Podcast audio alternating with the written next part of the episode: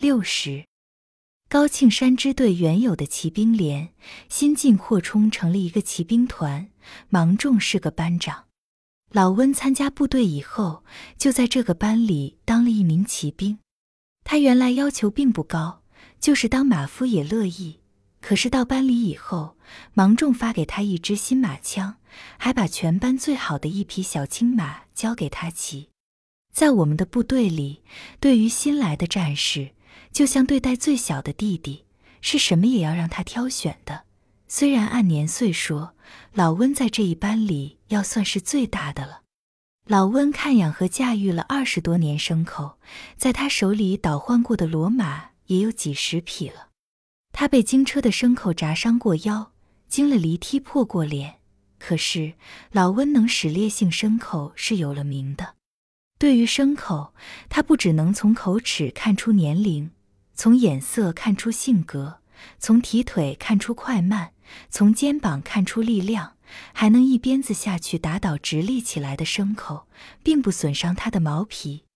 他对牲口的使用法是能打也能喂，在他手里调理出来的牲口真是力大膘肥，驯顺无比。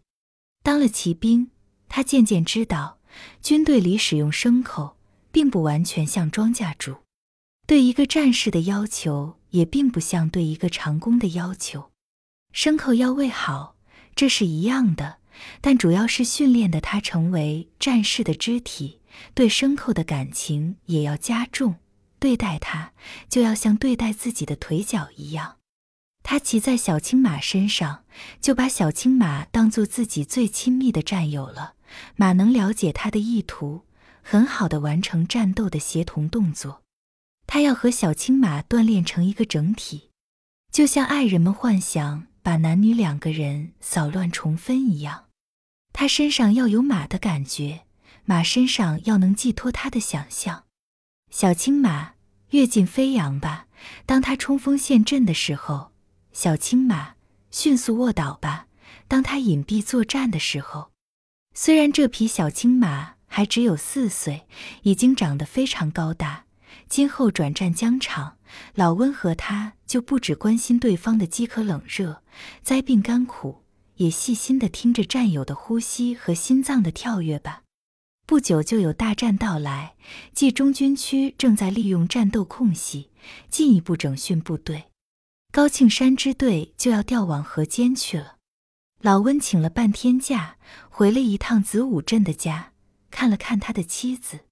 他往返只用了三四个钟头，站在院子里说了五六句话。他的目的不过是穿着新军装，骑着小青马，在乡亲、伙计、妻子的面前晃一下就是了。部队夜晚出发，骑兵团走在前面，在满镇过滹沱河，在五毛营过沙河，在张岗休息十五分钟，半夜就到了河间。第二天是七月七日，卢沟桥抗战一周年了。卢沟的流水和月光，石桥和芦苇，还披带着敌人侵略的创伤，但它有的已经不只是创伤，也有了动员起来的巨大的民族的信心和力量。他已经在看着祖国儿女的英雄行为含笑了。冀中军区的阅兵在河间东关的古教场上举行。初升的太阳的多彩的耀眼的光芒射向平原晴朗的天空，在教场中间的墩台上竖起了一面高大的红旗，在飘展作声。新进训练的青年的号兵们吹着集合号，在附近的古代遗留的残断的碉堡上，有一只苍鹰展翅飞起。所有这一切都在兴起战士们对于敌人的愤恨，对于战争生活的向往。也强烈的吸引着周围那些从事耕种的农民。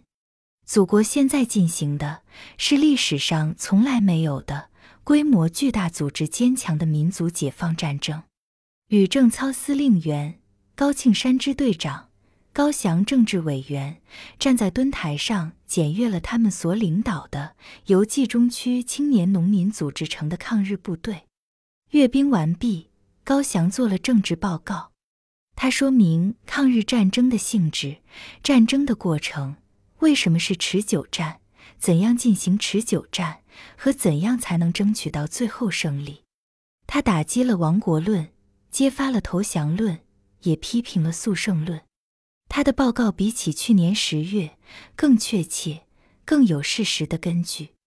他指出了持久战的三个阶段，描绘了大牙交错的战争，强调了政治动员的重要，又详细解释了游击战争战略战术的原则。他讲得很生动通俗。经过一年实际战斗的战士们都感觉，政治委员是总结了他们每个人的经验，指出了军民全体奋斗的目标。